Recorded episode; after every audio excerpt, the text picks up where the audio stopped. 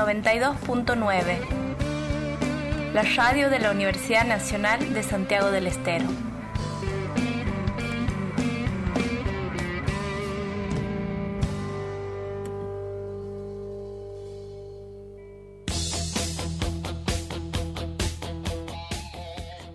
Es la hora 11.36 minutos, 25 grados la temperatura en la ciudad de Santiago del Estero, va subiendo cada vez más cálida. La mañana 32, la máxima estimada para hoy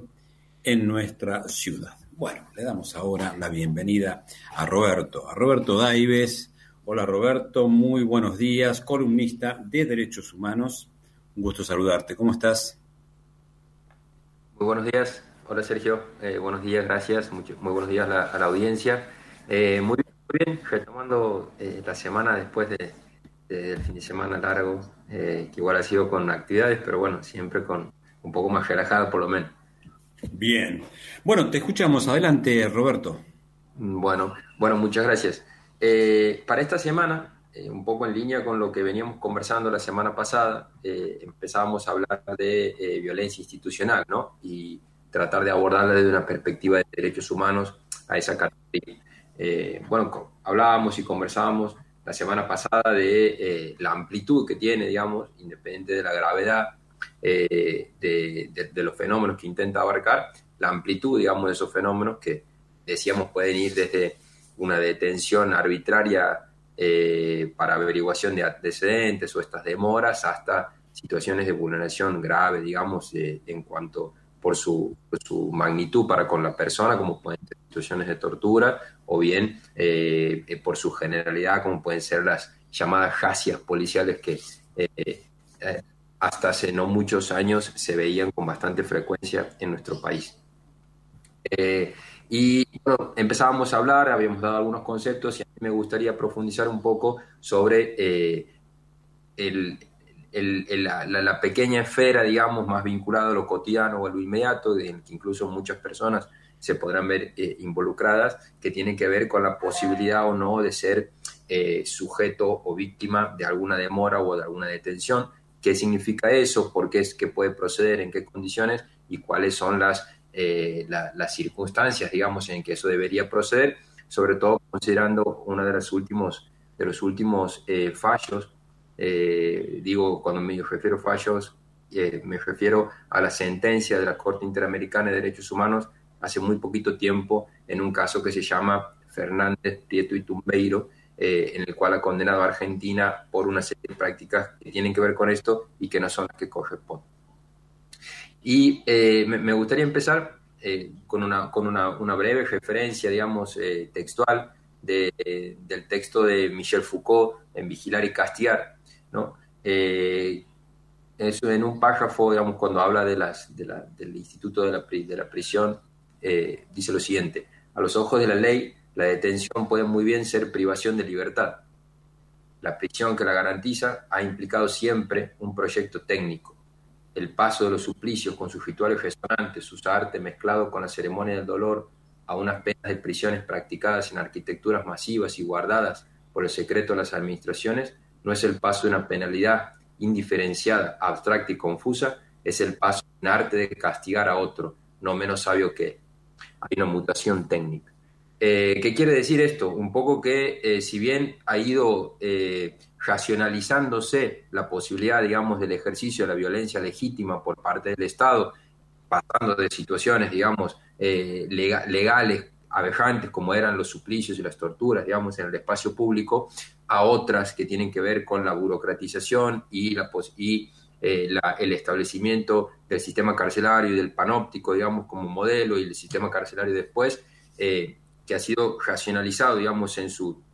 en su práctica, lo que intenta decir aquí no es sino que el castigo sigue existiendo, la, violencia sobre las personas, digamos, por parte del aparato del poder punitivo del Estado sigue estando, solo que ha mudado de forma, ¿no? Eh,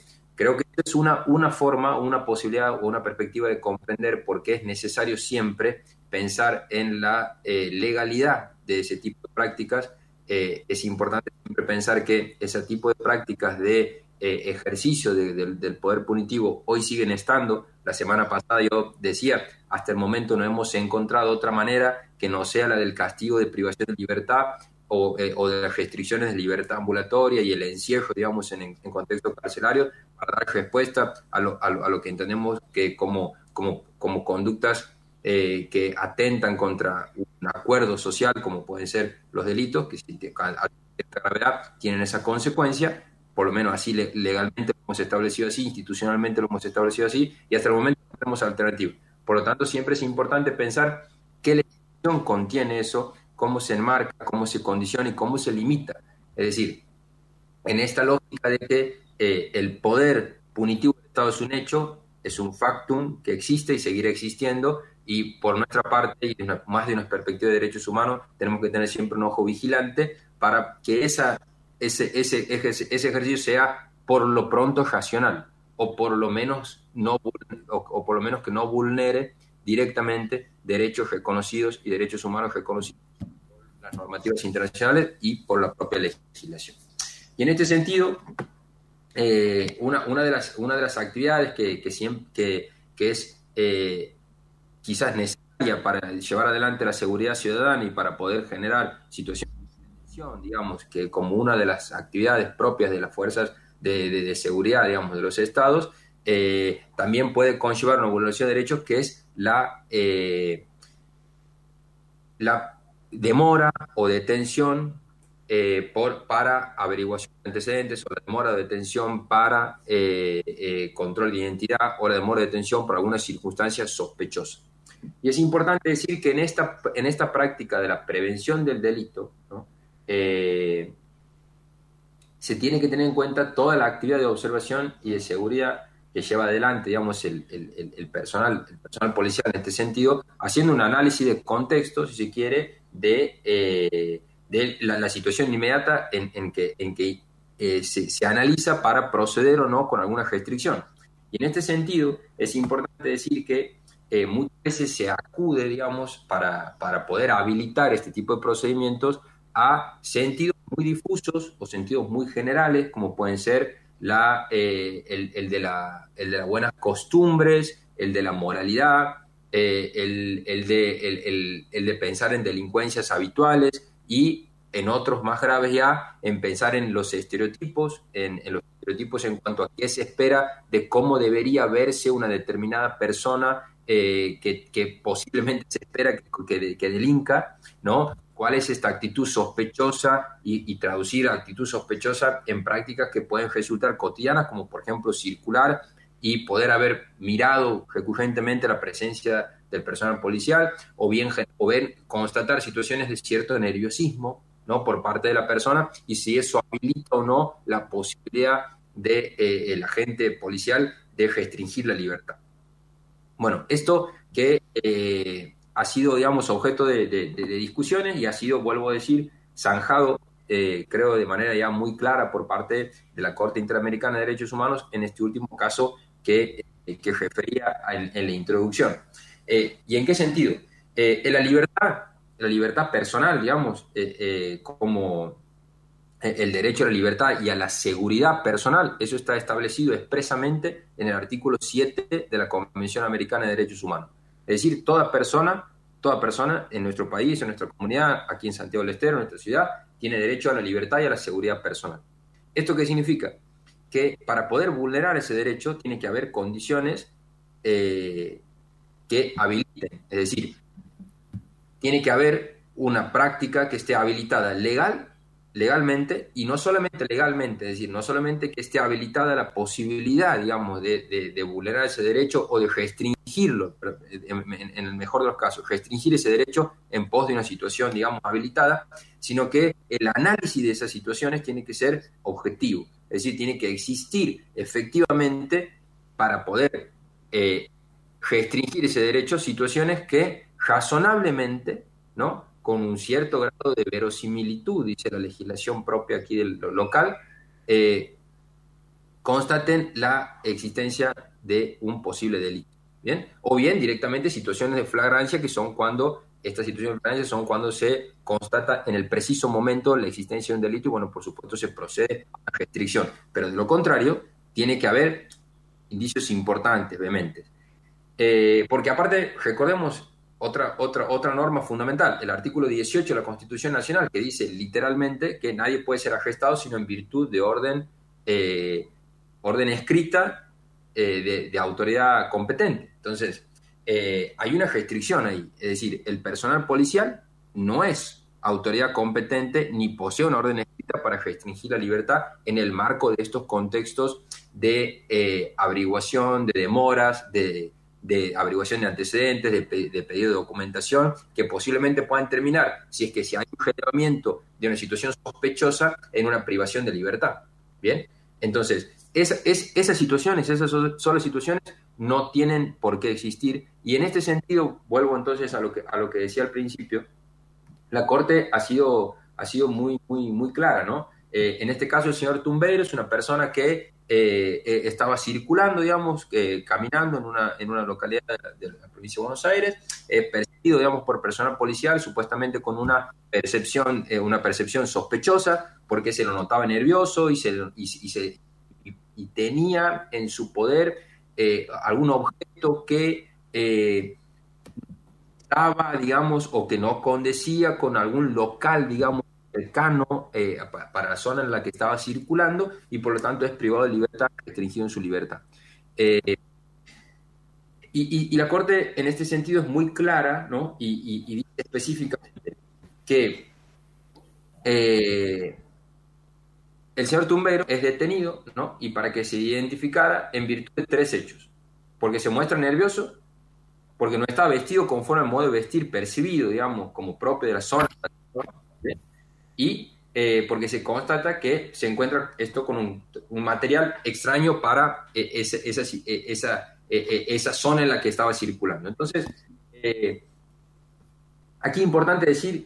vuelvo, vuelvo, a repetir, que la, detención no solamente procede cuando está legalmente habilitada, sino que aparte hay que hacer un, un análisis objetivo, argumentado y fundado de que esas condiciones, de que esas condiciones habilitan a pensar de que eh, eh, existido probablemente un delito. Y la verdad es que la sospecha, digamos, basada en que hay cierto nerviosismo o que la persona no condice en el estereotipo, digamos, con el que uno, eh, o que la persona condice con un supuesto estereotipo, digamos, de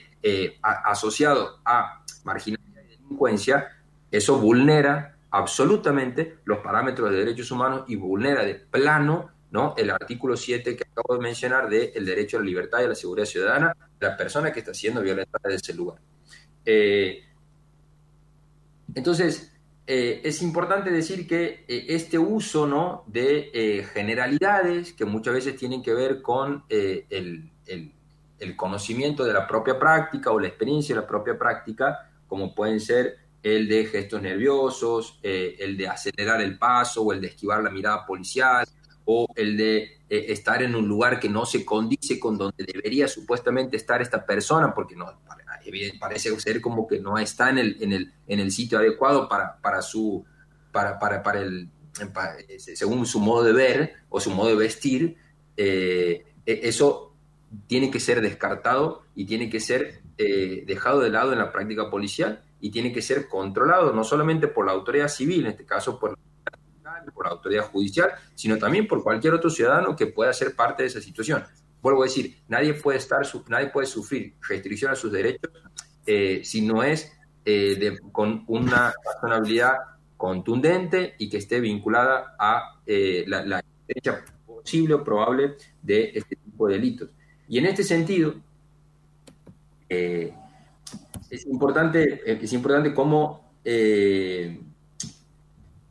la, la, Corte Interamericana de Derechos Humanos hace, hace, hace su conclusión, ¿no? Porque eh, dice expresamente, las razones que motivan la detención con fines de identificación parecen responder a preconceptos sobre cómo debe verse una persona que transite en un determinado lugar, cómo debe comportarse ante la policial y qué, y qué actividades debe realizar en ese lugar eh, y no en un análisis objetivo de las condiciones de legalidad o de la posibilidad de existencia de un delito. Bien, entonces, en, ese sentido, creo que es importante que tengamos una, mirada atenta ¿no? a, este tipo de prácticas. Creo que son el inicio de,